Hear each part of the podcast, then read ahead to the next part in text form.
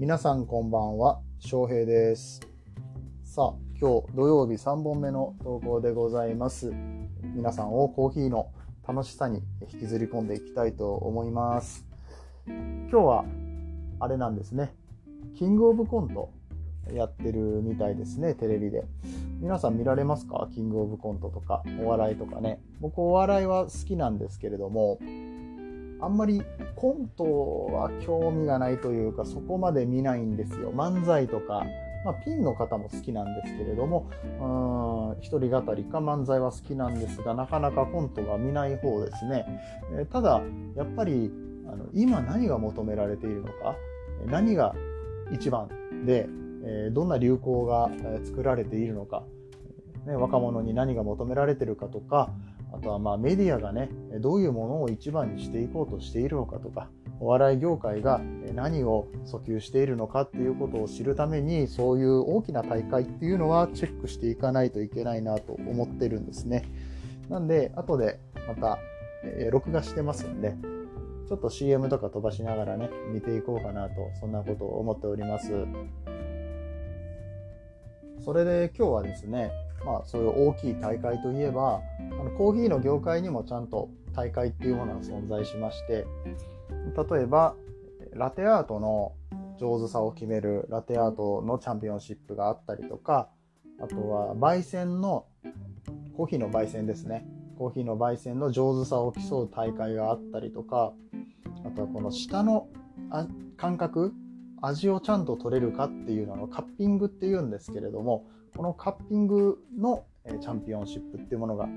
あったりとかして、ま、コーヒーの業界でもそういうものがたくさんあるっていうことですね。まその中でも、まあ、最高峰というか、まあ、総合的にね一番重視されるものっていうのがバリスタチャンピオンシップだと僕は思ってるんですけれどもこのバリスタチャンピオンシップで、え世界で初めてアジアチャンピオンになった井崎英典さんっていう方がいらっしゃって今日はその方について紹介していきたいなと思っています。井崎さんですね Voicy もやっておられて実は今日の朝犬の散歩をしている時に昨日の夜のうちにさ、えー配信された Voicy 井崎さんの Voicy 聞いててもうちょっとうるっときちゃってめちゃめちゃいい話をされておられてあのうん。あの本当にこれはねあの内容をぜひ Voicy で聞いてください。僕の口からじゃなくて井崎さんが語っているものを聞くのが一番早いと思います。今日はその井崎さんの魅力っていうのを伝えて、えーその上であそんな人だったらちょっと井崎さんの Voicy 聞いてみようかなっていう風になったら、えーすごい嬉しいなと思います。井崎さんの詳しい話をしていく前に、えー一つお伝えしたいのが毎週土曜日、まあ、今日土曜日ですよね。BS 日テレで夜の10時から1時間。バカリズムの大人のたしなみズムという番組をやっているんですけれどもこの番組に井崎さん出られます。で、あのー僕なんかよりコーヒーの楽しさを伝えるのめちゃめちゃ上手な人っていうか、まあ、プロなんであのプロでかつあのコンサルとかね、えそういうな広めていくような活動をずっとされている方なのであの彼の話を聞いた方が僕の1000倍あの コーヒーの楽しさを知ることができると思うのであのお時間のある方はねぜひこの BS 日テレ、え見ていただけたらいいなと思います。あの 僕のこあのここからもうちょっと喋りますけどあの今切ってもいいんで今日の夜10時からは見てくださいこの番組を。あのもしくは今日10時から見れないよって方は、えー、と TVer でしたっけ？TVer でこの終わった後は放送が1週間の間見れるので、えーまあ、TVer で見ていただくっていうのもありかなと思います。さてさてえー井崎さんがどういう人なのかという話に戻っていきたいと思うんですけれどもこの方がね1990年の生まれなので今30歳とかかななんで僕より4つぐらい若いんですけども、うんあの若いながらにすごいたくさんの経験をしていらっしゃっていやもう本当にすごいなと思います。まあ、なんせチャンピオンなんでねあのすごいことですよ。で、これ何がすごいって、あの日本のチャンピオンってだけじゃなくて、世界チャンピオンですし、えっ、ー、と、2012年にこのジャパンバリスタカップっていう、そのバリスタの1番を決める大会、日本で1番を決める大会に優勝してるんですけど、これがあの日本最年少ですね、最年少記録を打ち立てた、え、大会でございます。で、その次の年2013年に、え、世界大会に出場するんですけれども、この日本大会で優勝すると世界大会に出れるわけです。でただこの2013年の時は、えー、優勝は逃しています。その代わり、えー、とまた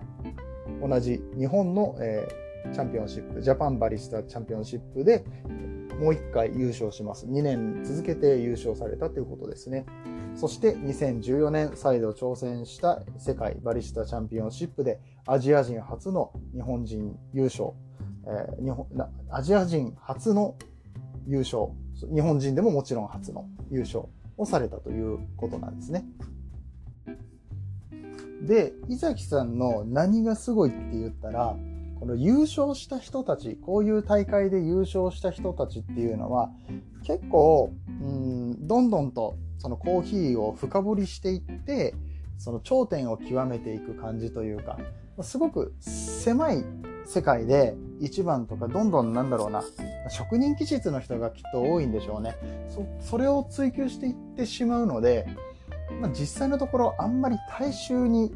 知られていないパターンが多いんですよ。だけどそれをいろんな人に伝えようってあのスペシャルティコーヒーとかいう業界だけではなくって一般の人たちにコーヒーを浸透させようというようなことを、まあ、初めてされた方ってあのご自身でも言っておられましたけど日本で一般の人たちに美味しいコーヒーを伝えたいっていうようなことを、えー、されているんですね。例えば有名どころで言うと,、えーと、森永さんのお菓子とコラボをしたりとかこの、まあ、最近は割とコラボ商品って出てるんですよ。ちょっと前にね、えっ、ー、と、モーだったかな、アイスクリームで、去年の、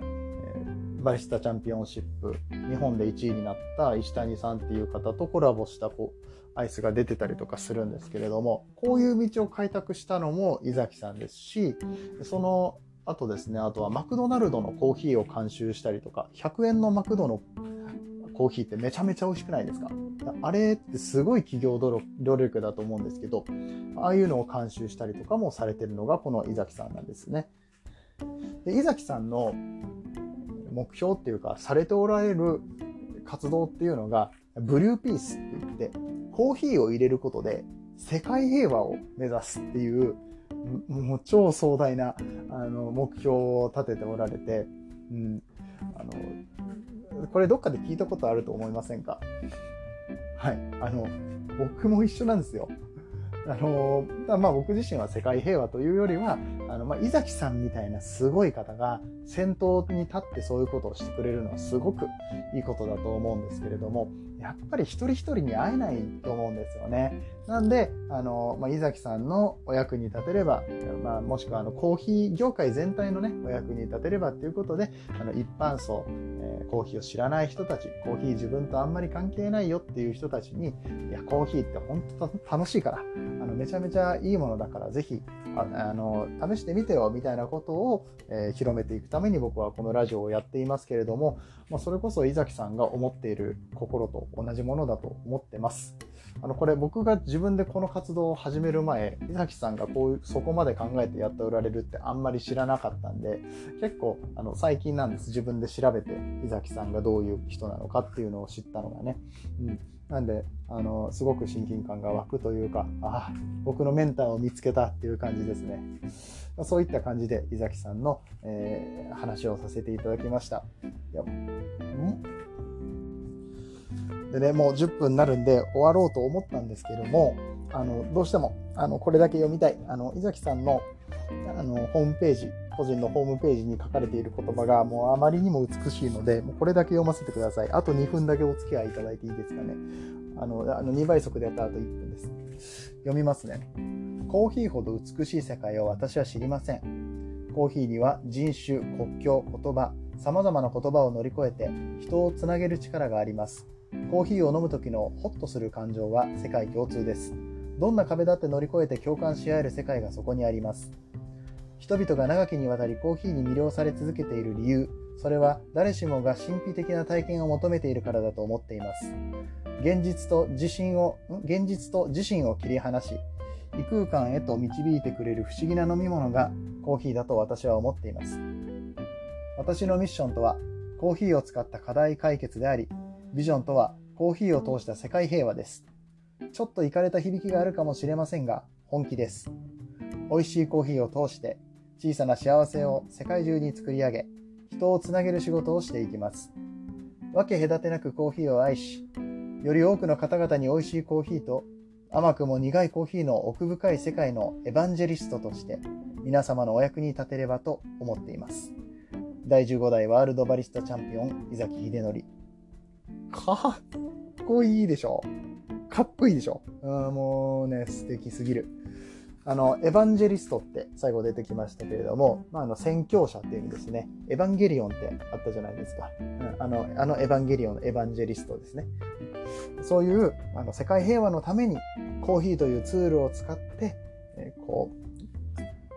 せあの人種とか国境とか関係なく言葉さえも関係なく、えー、繋いでいこうっていうものこと、えー、授業をされていると、えー、そういった方でございます。はい、ちょっとでもこの話がいいなって思った方は、あの僕のフォローとかいいねとかいいんで、あの、井崎さんの Voicy ぜひ聞いてみてください。といったところで今日の3本目終わります。まだね、もう1本ぐらいやろうと思ってますんで、楽しみにしておいてください。それではまた、バイバイ。